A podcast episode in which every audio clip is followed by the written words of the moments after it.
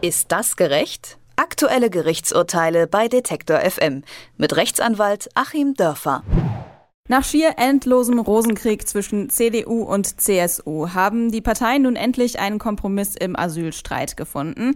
An der deutsch-österreichischen Grenze sollen Transitzentren errichtet werden. Von dort sollen Asylbewerber, für deren Asylverfahren andere EU-Staaten zuständig sind, in die entsprechenden Länder wieder abgeschoben werden. So der Plan. Aber wie ist dieser Kompromiss aus rechtlicher Sicht einzuordnen? Darüber rede ich mit Achim Dörfer. Er ist Anwalt und beleuchtet jede Woche mit uns aktuelle Gerichtsurteile oder rechtliche rechtliche Fragen. Hallo, Herr Dörfer. Guten Tag nach Leipzig. Der damalige SPD-Chef Sigmar Gabriel hat solche Transitzentren 2015 als Haftzonen bezeichnet und nannte sie rechtlich nicht darstellbar. Hat sich an der Rechtslage seitdem etwas geändert?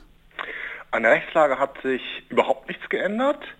Es hat sich sehr, sehr viel an der Aufgeregtheit der politischen Diskussion geändert, was ja für sich genommen schon mal paradox ist weil die Zahl der neu kommenden Flüchtlinge hat sehr stark abgenommen. Und was ich überhaupt sehr, sehr problematisch an der ganzen Diskussion finde, ist, dass nämlich genau sowas wie der Äußerung von Herrn Gabriel zugrunde lag, nämlich ein ein Überlegen, eine Diskussion, ein vielleicht auch mal Nachfragen äh, zunehmend weniger stattfindet, je mehr man jetzt in irgendwelche konkreten Maßnahmen in der Diskussion geht.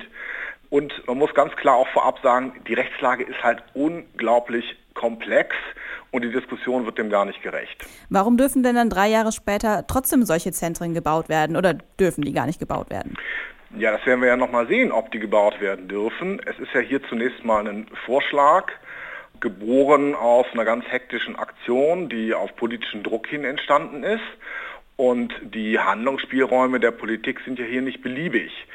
Zumal wir hier wirklich drei Ebenen von Recht übereinander gestapelt haben. Wir haben also einmal das nationale deutsche Recht. Wir haben das europäische Recht, was sich in, in Dublin III und im Schengen-Abkommen zum Beispiel ausdrückt, die zunächst mal Abkommen waren, aber jetzt ein ganz reguläres europäisches Recht inzwischen überführt wurden. Wir haben darüber noch das Völkerrecht und die völkerrechtlichen Prinzipien. Und das heißt, wir haben drei für sich genommen schon sehr komplexe Rechtsgebiete mit dann jeweils einer Potenzierung der Schwierigkeiten dadurch, dass sie sich noch gegenseitig beeinflussen.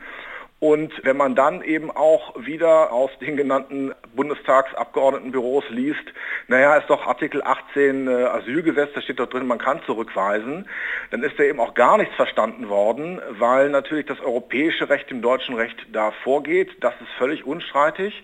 Und da muss man eben gucken, was da gilt.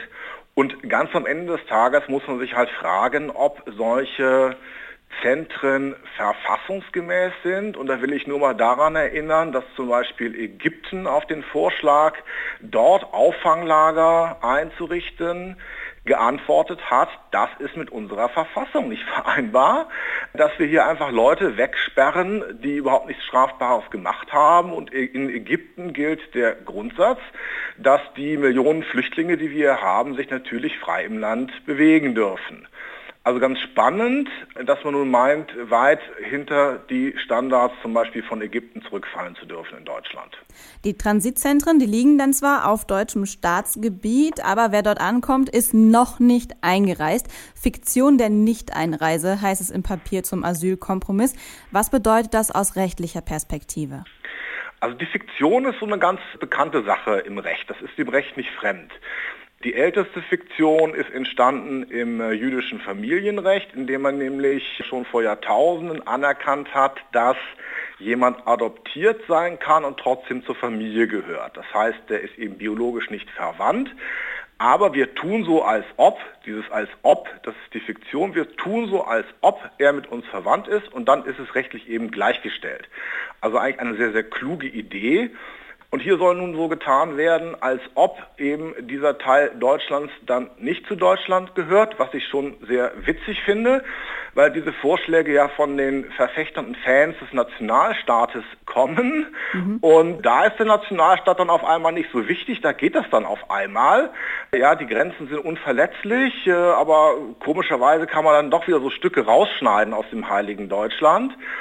Und ob dieses als ob funktioniert, da bin ich auch mal ganz gespannt. Ich würde da auch meine verfassungsrechtlichen Zweifel anmelden, denn ja, so geht's nicht, das wäre zu einfach. Dann könnte man ja auch einfach sagen von einem deutschen Gericht, ja, hier wird halt verhandelt gegen XY. Wir tun einfach mal die zwei Stunden während der Verhandlung so, als wäre das hier nicht deutsches Hoheitsgebiet, sondern irgendwas anderes und verhängen mal die Todesstrafe, weil ja das deutsche Grundgesetz dann in Gerichtssaal 114 von 11 bis 12 Uhr nicht gilt. Auch das wird nicht so richtig funktionieren.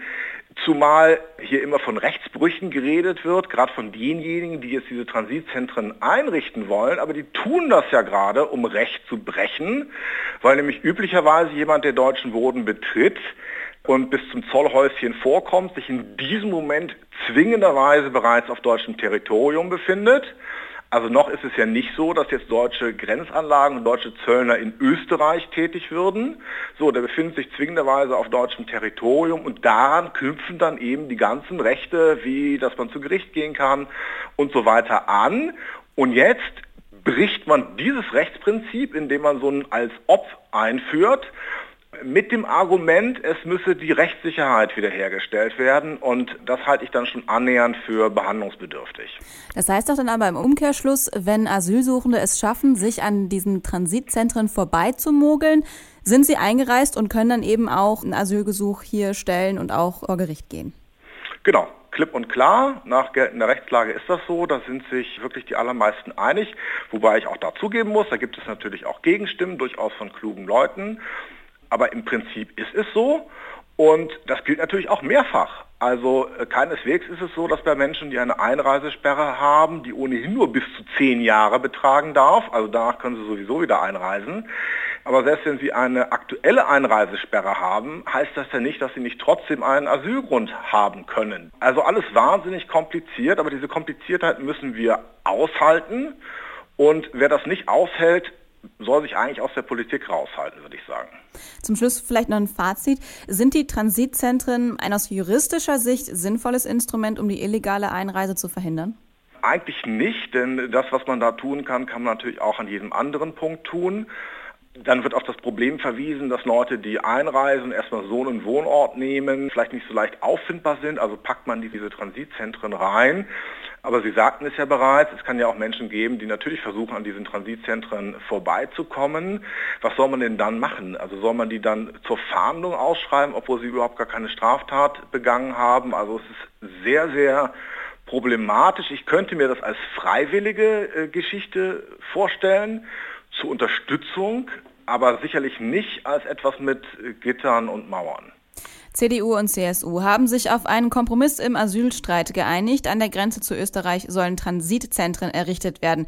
Von dort sollen Geflüchtete gegebenenfalls in die zuständigen Länder abgeschoben werden können. Ob diese Regelung gerecht ist, darüber habe ich mit Achim Dörfer gesprochen. Vielen Dank, Herr Dörfer. Ich danke Ihnen. Ist das gerecht? Aktuelle Gerichtsurteile bei Detektor FM mit Rechtsanwalt Achim Dörfer.